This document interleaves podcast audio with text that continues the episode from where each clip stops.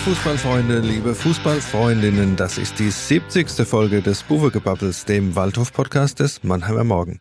Mein Name ist Thorsten Ruf und mit mir im Studio ist heute wieder mein Kollege Alexander Müller. Hallo Alex. Hallo Thorsten, grüß dich. Alex, du hast die vergangene Woche nochmal an der französischen Atlantikküste Kraft getankt für den Herbst in der dritten Liga, wenn die Böden wieder schwerer werden und die Tage kürzer. Bist du fit für die weitere Saison? Hast du etwas mitbekommen überhaupt von den jüngsten beiden Spielen des SV Waldhof? Ja, ja, dein Lech Cup Verräter, wo ich war, das ist natürlich so eine kleine Oase und wir hatten auch wunderbare Spätsommertage da. Wir konnten richtig gut äh, Kraft tanken. Wir waren nochmal am Strand gewesen und im Meer, war ganz toll.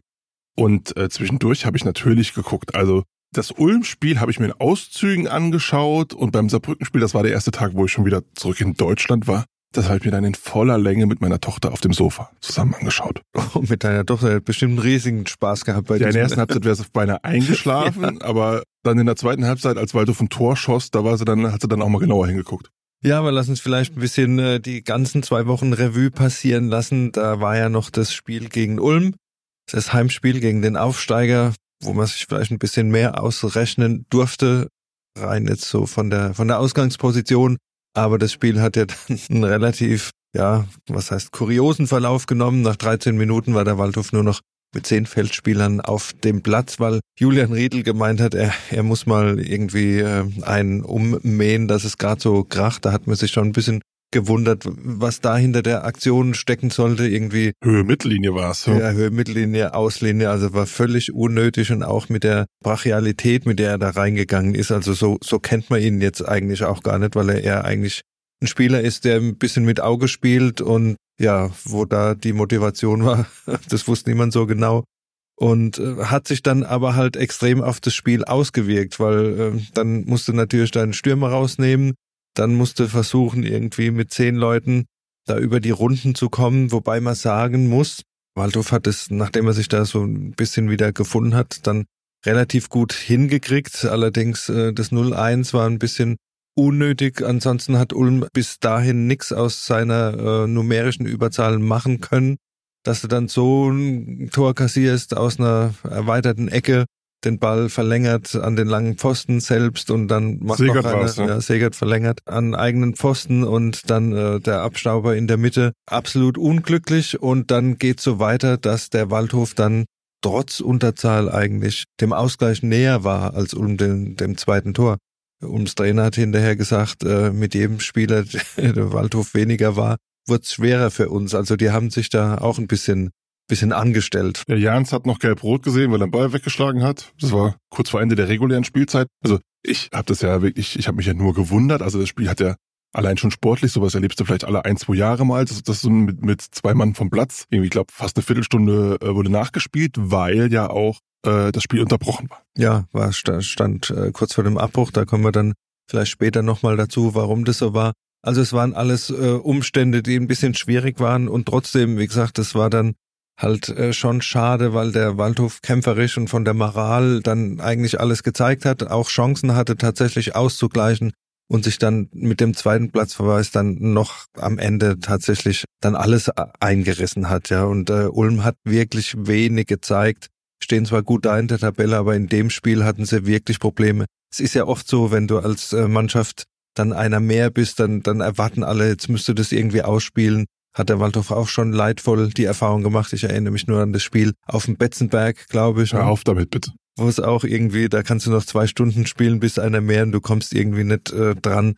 Ja, das war, wie gesagt, dieses 0-2 war, war schon ein sehr bitterer Sonntag. Ja, äh, es ist einerseits natürlich sehr dumm gelaufen und auch äh, durch, durch Riedels Fauxpas halt äh, auch selbst verschuldet dumm gelaufen, kann man sagen.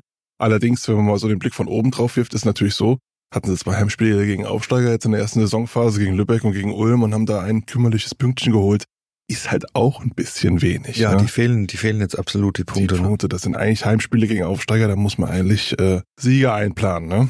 Ja, was heißt einplanen? Zumindestens äh, die Niederlage muss es dann nicht unbedingt sein, kann ja immer mal irgendwie ja. laufen, wie es gegen Lübeck zum Beispiel gelaufen ist. Aber ja, also besondere Umstände und äh, ein schwarzer Sonntag für den Waldhof. Man hat dann gedacht, äh, man fährt nach Saarbrücken.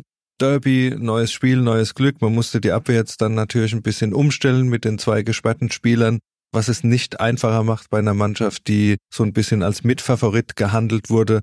Aber wenn wir dann das Spiel gesehen haben am Samstag, da hast du gesehen, da waren zwei Mannschaften auf dem Platz, die man jetzt vielleicht dann doch nicht am Ende ganz oben erwarten kann. Weder der erste FC Saarbrücken, der von vielen Trainern als Mitfavorit gehandelt wurde, hat äh, zwar eine gute erste Halbzeit gespielt, wobei der Waldhof da halt auch sehr, sehr dünn aufgetreten ist und äh, den viel in die Füße gespielt hat. In der zweiten Halbzeit war es dann so, dass Saarbrücken sich irgendwie das Spiel vom Waldhof in der ersten Halbzeit zum Vorbild genommen hat und dann auch unheimlich viel Fehler im Aufbau gemacht hat, den Waldhof dann ins Spiel gebracht hat und äh, sich dann nicht beschweren musste, dass er sogar mit, mit 0 zu 1 zurücklag. Und am Ende hat es dann leider doch nicht gereicht. Ne? Generell war es äh, insgesamt biederes Drittliganiveau, muss ich auch sagen. Bei Saarbrücken muss man natürlich im Hinterkopf haben, dass sie in der Vorwoche diese schlimme Verletzung von Patrick Schmidt in Unterhaching wirklich, äh, das waren ja ganz schlimme Szenen. Ich glaube, einen Schien- und Wadenbeinbruch hat er da erlitten bei einer ganz üblen Szene. Ähm, das hatten die natürlich auch so ein bisschen im Hinterkopf. Sein Gegenspiel hat sich übrigens noch das Kreuzband gerissen dabei, Güte, also das also hat sich richtig rendiert. Die, das ist die, Horror die gewesen. Ja. Aber insgesamt, ja, die, ich, ich fand, Saarbrücken hat eine ganz passable erste Halbzeit äh, gespielt, jetzt aber auch nicht äh, überragend.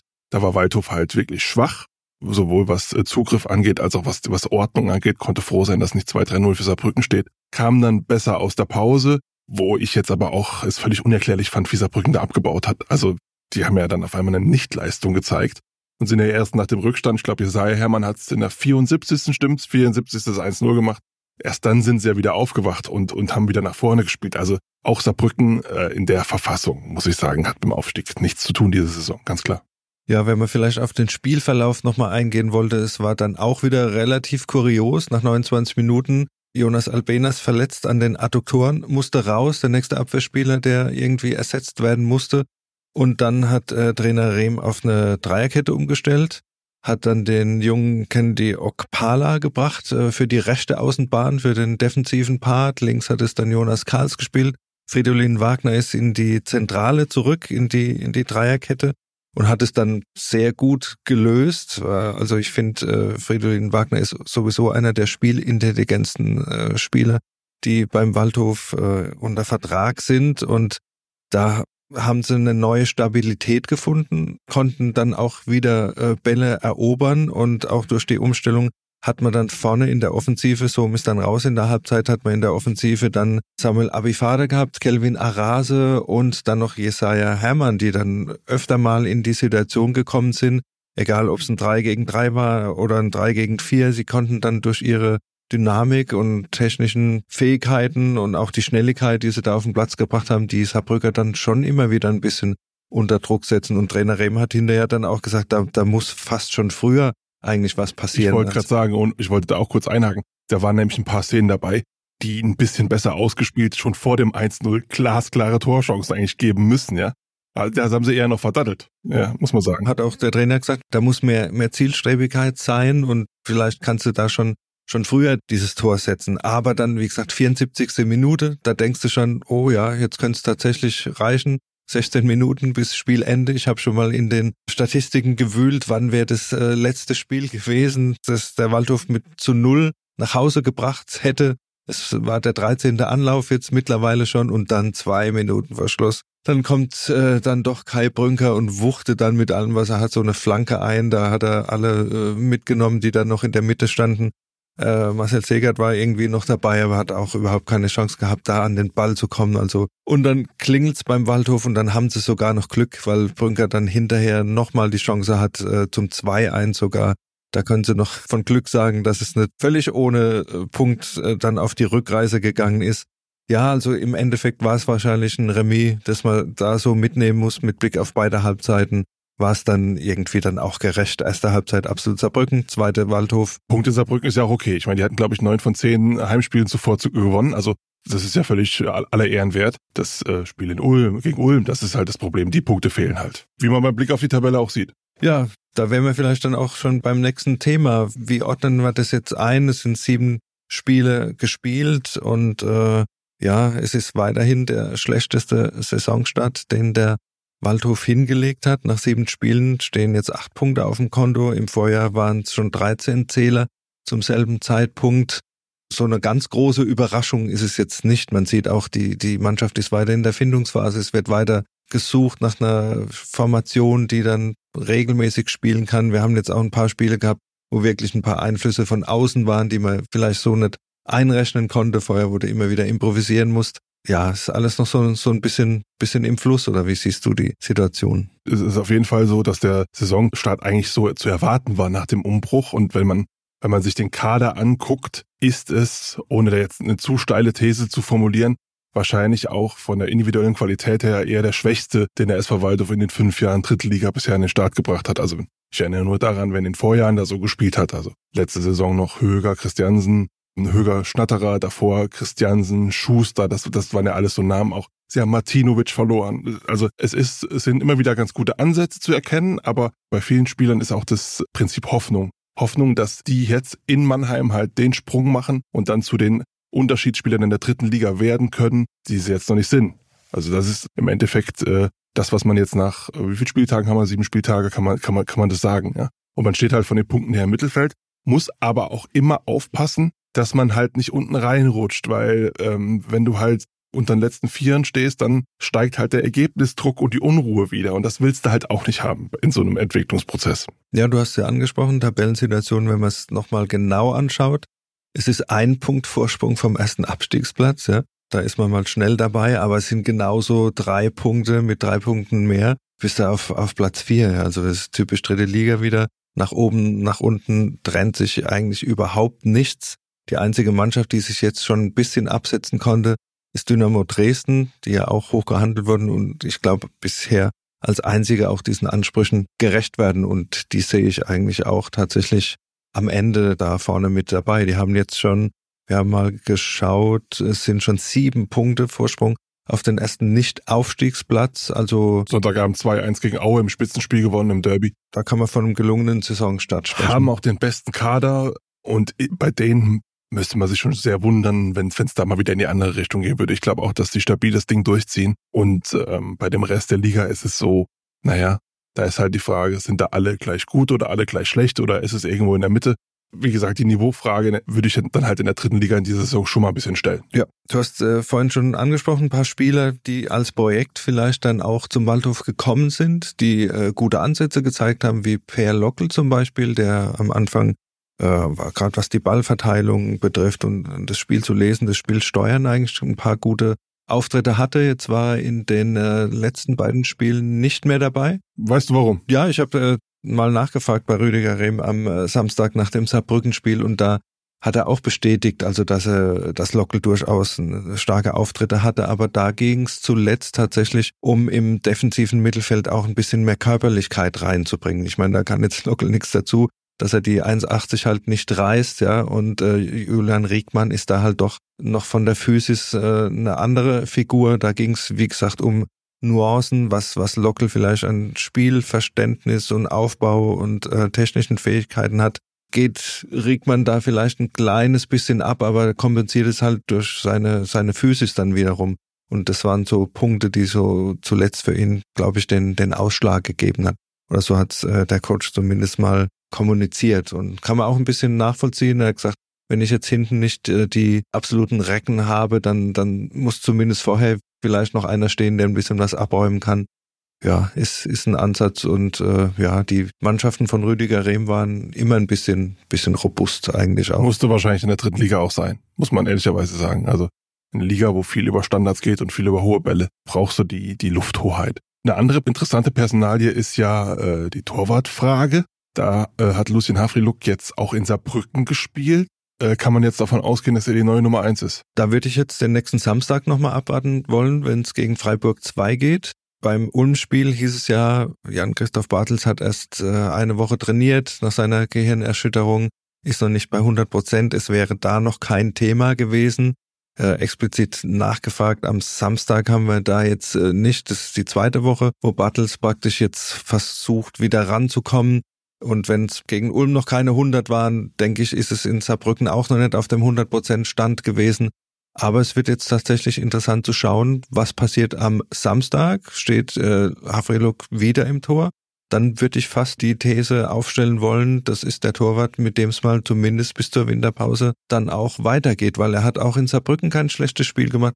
Gut, die eine Abwehr da zur, zur Mitte, aber hat auch wieder äh, Präsenz gezeigt, hat ein paar Bälle gehalten und äh, ja, also die Torhüter sind da nicht so weit auseinander und ich glaube, durch die ganze Spielpraxis, die er sich da jetzt sammelt, äh, macht er Woche für Woche einen Schritt nach vorne. Ich glaube, die Tendenz stimmt, die ist pro Hafriluk, was natürlich für, für Bartels bitter wäre, aber das ist mir jetzt schon ein, zwei Mal passiert beim Waldhof. Ich glaube, einmal ist Königsmann dann ins Tor gekommen zur Winterpause. Ja, wir werden sehen, es, es bleibt spannend.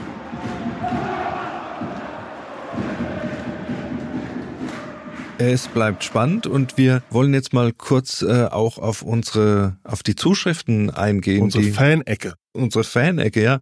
Weil äh, wir werden tatsächlich gehört, ne? äh, nehmen wir immer wieder zur Kenntnis. Und ja, zwar exorbitante Quoten haben und wir. zwar nicht so knapp, genau.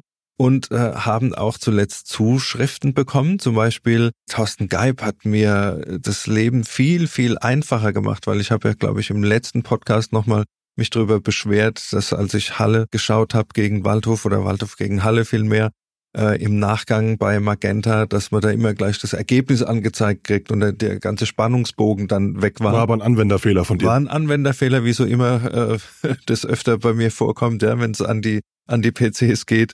Und wie gesagt, Thorsten Geib hat uns geschrieben und hat gesagt, man muss einfach bei den äh, Einstellungen beim Login, da wo die persönlichen Einstellungen sind, da kann man tatsächlich eingeben, Ergebnisse aus und dann kannst du das Ding einschalten und weißt nicht, wie es ausgegangen ist und dir die Illusion eines eines Live-Spiels praktisch auf die heimische äh, Mattscheibe bringen. Jetzt bist du in der Streaming-Welt so richtig angekommen. Ja, ne? also ja. großes Dankeschön geht nochmal raus an Thorsten Geib und auch Uwe Schmidt hat uns geschrieben und äh, bemängelt, dass wir zu Beginn unseres Podcasts im August äh, fast da ein bisschen zu viel verlangt hätten.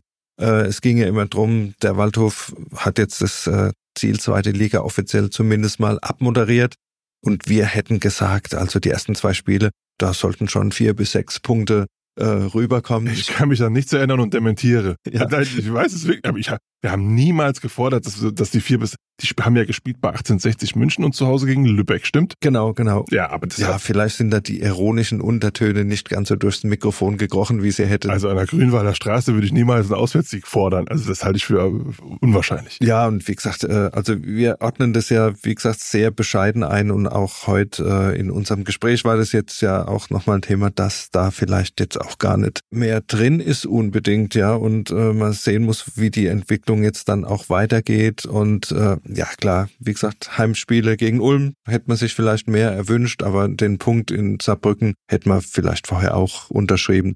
Jetzt geht's gegen Freiburg, da kommen wir dann auch später einfach nochmal dazu, wie der Ausblick sich da gestaltet. Aber davor möchten wir doch unsere Lieblingsrubrik, die drei Fragezeichen, abhandeln.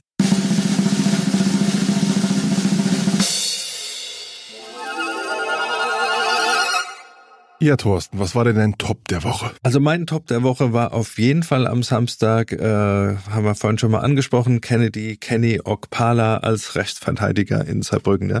Wurde einfach reingeschmissen, der 18-jährige Junge, sein zweites Drittligaspiel, musste dann tatsächlich eine Stunde da durchspielen auf der rechten Seite. Man hat am Anfang gesehen, dass es nicht seine äh, Lieblingsposition ist. Was heißt Lieblingsposition? Er ist ja als, als Stürmer mehr oder weniger ausgebildet, aber Rüdiger Rehm hat gesagt, Kenny ist einfach ein Zweikämpfer, hat Schnelligkeit, er hat im Wortlaut gesagt, er ist schnell wie Sau und äh, hat einfach einen Körper. Und mit dem hat er dann in der zweiten Halbzeit so ein bisschen zu mehr Sicherheit gefunden und hat äh, da auf der rechten Seite tatsächlich relativ dicht gehalten, obwohl es jetzt nicht, wie gesagt, sein bevorzugter Aufenthaltsbereich ist. Und er hat auch hinterher gesagt, ja, also im Training musste das, hat er schon ein paar äh, Positionen gespielt und auch Rehm hat dann gesagt, ja, damit wir elf gegen elf spielen können, müssen die Jungen dann halt auch mal Positionen ausfüllen. Und er hat da aber überhaupt keine Bedenken gehabt, ihn da zu bringen, ja. Und äh, Ich meine, spricht für ihn. Es ist eine ziemlich mutige Entscheidung in so einem Match. Äh, ausverkauftes Haus Saarbrücken. 18-Jähriger, äh, da geht einem ja schon mal gerne die Flatter. Also das, und dann so eine Position, die er nicht kennt. Also das war mutig von Rehm. ja, und auch von Okpala, was heißt mutig, der ist dann halt rein, hat die Chance genutzt und hat gesagt, auch die Nebenspieler haben ihm dann die Sicherheit gegeben und ihn auch mit eingebunden ins Spiel. Also nicht so nach dem Motto, um Gottes Willen, wenn haben wir jetzt da, dann spielen wir am besten den Ball gar nicht Nicht, mehr hin. nicht so wie früher bei dir am Schulhof, wo sie dich genau, rumgespielt wo sie haben. mich immer als Letzter gewählt haben, wenn es beim Fußball ging. Handball war eine andere Sache, aber genau hast du es erkannt. Nee, also wurde eingebunden und äh, hat es dann auch gut zu Ende gebracht. Äh, am Samstag wird es wieder anders aussehen. Ich glaube, da kommt ja Laurent Jans zurück. Zum Beispiel, deswegen wird die Außenverteidigerposition da anders besetzt sein. Aber das war sehr erfrischend, auch hinterher, wenn man mit ihm gesprochen hat. Er hat dann erstmal äh, ein bisschen gefremdelt, weil Presse hat er bisher auch noch nicht so die Kontakte gehabt und muss dann erst wieder weggelaufen und, und hat gefragt, ob er mit, mit uns reden Lustig, darf und, ja. und kam dann wieder mit dem Pressesprecher und, und dann ging das und dann äh, ja, also war erfrischend und einer so ein bisschen der, der, der Lichtblicke am Samstag. Kommen wir zu unerfreulicherem, dem Flop der Woche. Ja, der Flop der Woche oder der Wochen, wir hatten es ja vorhin schon mal kurz angesprochen, war für mich absolut der Fastabbruch gegen Ulm. Da stand das Spiel ja wirklich äh, kurz vor dem Abbruch äh, zum Hintergrund. Es wurden Gegenstände geworfen äh, von der Osttribüne auf äh, Auswechselspieler der Ulmer.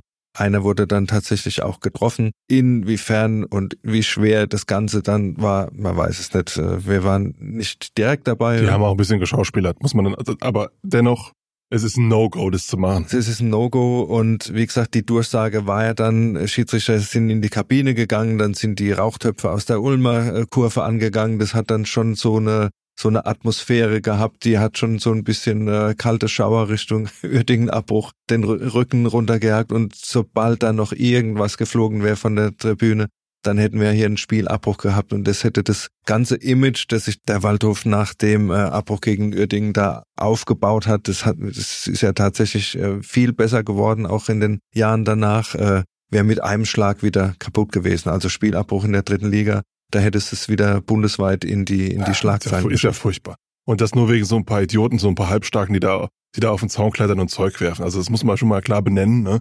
Das hat ja auch mit Fußball nichts zu tun. Also ich meine, das hat auch mit, mit Begeisterung nichts zu tun. Das ist einfach nur sau dumm. Ja, so wird's dann auch hinterher entsprechend kommentiert, wobei in der Pressekonferenz äh, Trainer Rehm hat dann irgendwie gesagt, ja, man müsste sich schon überlegen, was man da wirft, weil das eine Gefahr sein kann und er hätte auch mal ein paar Bierbecher abgekriegt, das wäre dann alles, ja.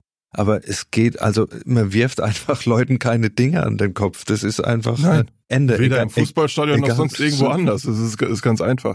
Und ich meine, die Geschichte, die geht da dann weiter beim Saarbrücken-Spiel. Ja, ich meine, dann äh, machen dann Meldungen von der Polizei die Runde, dass sie den Sonderzug da äh, demoliert zurückgelassen haben, die Waldhof. Ja, und nicht nur das, auch während des äh, Spiels Ja. in der Schlussphase dann wieder diese Böllerschmeißerei, ja, äh, Pyro hin oder her. Aber diese Böllerschmeißerei in Richtung, klar, da ist dann eine Tribüne, die ist nicht besetzt als Puffer zwischen Gästen und, und äh, Heimbesuchern, aber da stehen Ordner, da ist unten ein Balljunge, der der ist so erschrocken und das Ding war fünf Meter von dem, äh, der wird da auch äh, ordentlich zu tun gehabt haben. Ja, es ist ja Körperverletzung, das ist nichts anderes. Derjenige, der den geworfen hat, muss rausgezogen werden und dann, dann muss, muss der halt strafrechtlich belangt werden. Also da gibt's dann halt keine. Also ich, ich bin ja wirklich jemand, der äh, für Fa- Fanbelange viel Verständnis hat und äh, wir sind früher auch mit dem Wochenendticket durch Deutschland gefahren, haben da bestimmt noch mal das eine oder andere Bier zu viel getrunken. Aber so Sachen, Böller zu werfen, nein. Böller zu werfen, Züge zu demolieren, nee, da hört's auf. Und was mir auch äh, ganz schwer gegen den Strich geht, ist, dass es immer alles mit Emotionen dann äh, auch gerechtfertigt wird. Und da vielleicht auch nochmal, Leute, schaltet äh, den Fernseher an, ran.de, guckt die Rugby-WM, das sind 80.000 Leute im Stadion, leidenschaftliche Fans für diese Sportart. Da brauchst du keine Polizei, da brauchst du nur die Polizei, damit die Leute sicher äh, zur U-Bahn kommen und auf ihre Parkplätze. Da ist sowas überhaupt nicht denkbar, ja. Und äh, trotz aller Emotionen kann man sich doch vernünftig benehmen einfach. Nein, ich, und ich finde auch, wenn in der, in der Waldhofkurve jemand äh, sowas sieht, dass einer so einen Böller wirft, dann muss der, dann muss der ja hops genommen werden in der Kurve. Das, das sind ja die weltbekannten Selbstreinigungskräfte der Kurve, die müssen eigentlich funktionieren. Ja, hoffen wir, dass die demnächst auch mal wieder ein bisschen, ja, in den Vordergrund gerückt werden. Kommen wir zu unserem dritten Fragezeichen, dem Kuriosum der Woche. Ja, das ist wiederum äh, ein bisschen äh, ein lustigeres Thema. Wir haben ja vor einigen Wochen darüber gesprochen, dass beim SV Waldhof die Bratwurstpreise äh, auf 5 Euro und die Bierpreise auf 5 Euro erhöht worden sind. Bratwurstgate. Habe ich es dann genannt, ja, habe ich mal wieder völlig übertrieben gehabt. Aber ähm, die Kollegen von Liga 3 Online, die haben jetzt äh, die ultimative Bratwurstliste veröffentlicht in der dritten Liga. Wo landet der SV Waldhof? Jetzt wollen wir es wissen. Ja, der Waldhof ist einmal ganz vorne dabei. Platz zwei. Aufstiegsplatz. Aufstiegsplatz. Wenn es darum geht, wie teuer ist die Bratwurst und das Bier, Da wurde ein Gedeck ausgerechnet, so, sozusagen, ne? also einmal Bratwurst plus Bier. Ein Herrengedeck. Ja, das sagst du jetzt. Äh, was ist das? Ja, Bratwurst und Bier. Ja, okay, weiter geht's. Nur 1860 München ist noch teurer. Da kostet die Wurst 5,50, das Bier dazu auch 5,50, bist du mit 11 Euro dabei. Und dann kommt gleich der Waldhof mit 10 Euro pro Gedeck, 5 Euro die Wurst, 5 Euro das Bier. Ja, Working Class Football oder was? Genau. Und äh, es wird ja äh, argumentiert, dass alles teurer geworden ist, ja. Aber da gucken wir zu sieben anderen Clubs in der dritten Liga und da gibt's die Wurst tatsächlich noch für 3,50. Und ich war auch am Wochenende. Verramschen die ja, ihre Würste. Verramschen ihre Würste. Ich war am Wochenende in der Pfalz, da gibt's auch die Bratwurst noch für 4 Euro. Also es geht auch anders und da kriegst du auch eine gute Qualität. Zum Beispiel kann mir jetzt kein Bild über die Bratwurst bei äh, Dortmund erlauben. Dortmund 2, da warst, glaube ich, du letztes Jahr. Habe ich keine gegessen. Hast du keine gegessen? Auf jeden Fall ist es dort auf jeden Fall am billigsten. Da bist du mit 7 Euro dabei. 3,50 die Wurst und 3,50 das Bier, wobei das nur 0,4 ist, muss man ehrlicherweise dazu sagen. Aber über den Gesamtpreis errechnet bist du in Dortmund am billigsten dabei. Ja. Und da ist Working Class, ne? Dortmund. Das ist Working Class Ruhrpott. Ja. Da sollen Sie sich vielleicht mal ein Beispiel dran nehmen. Ja, kommen wir zurück zum Sportlichen. Ähm, am kommenden Samstag empfängt der SV Waldhof den SC Freiburg 2, Thorsten. Und ähm, ja, es wäre mal wieder Zeit für einen Dreier. Ja, äh, wäre bitter nötig, würde ich sagen, um da erst gar nicht so diesen Blick nach unten äh, weiter richten zu müssen. Und äh, vom Papier her kommt tatsächlich ein, ein dankbarer Gegner vom Papier, ja. Ich denke, die sind Vizemeister. Die sind Vizemeister, sind jetzt aber im Moment äh, Vorletzter mit nur fünf Punkten, bisher nur ein Sieg und zwei Unentschieden. Und ja, man hat bei Freiburg 2 halt immer so das Phänomen, was man bei den zweiten Mannschaften hat, dass die auch, wenn sie mal Vizemeister waren, äh, bestes Beispiel auch Bayern München Meister geworden und dann abgestiegen mit der mit der zweiten Mannschaft, ja, dass du halt immer diese Umbrüche hast. Äh, es gehen Spieler raus, die schaffen den Sprung in den Profikader.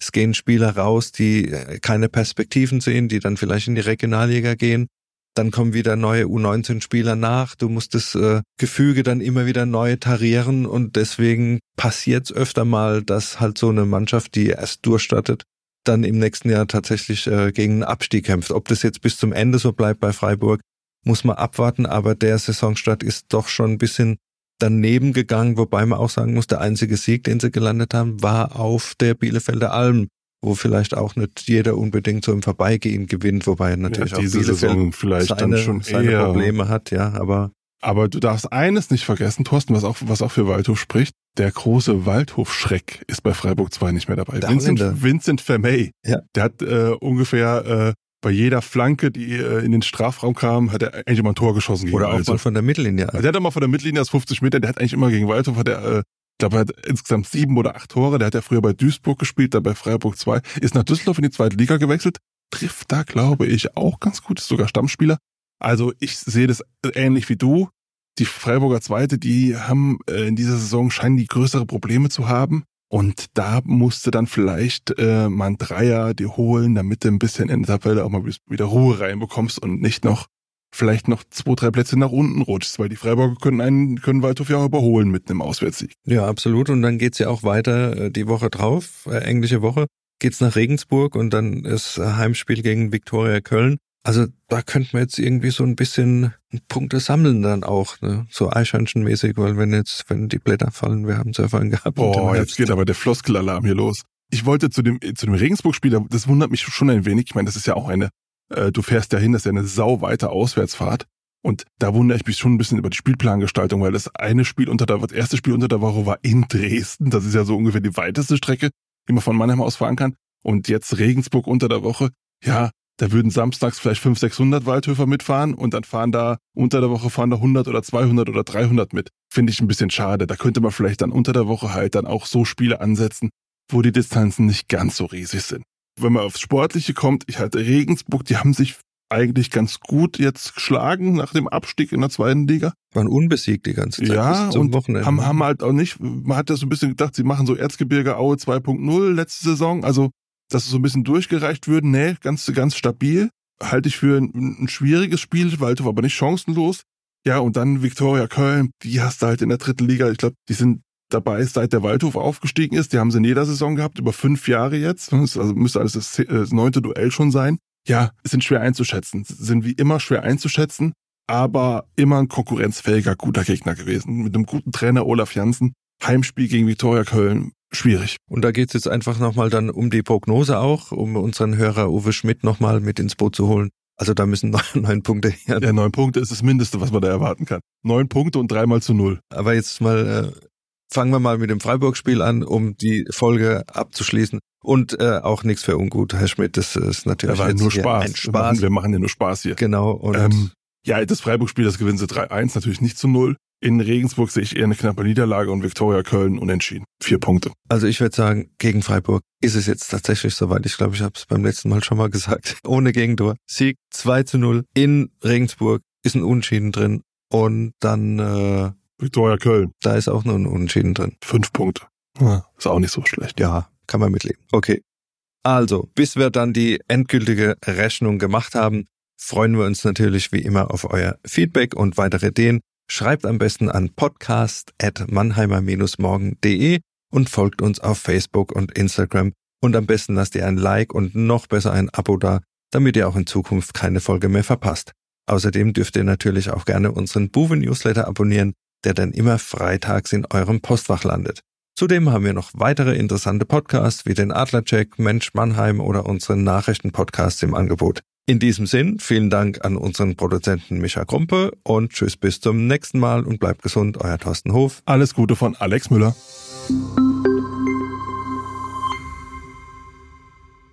Ein Podcast des Mannheimer Morgen.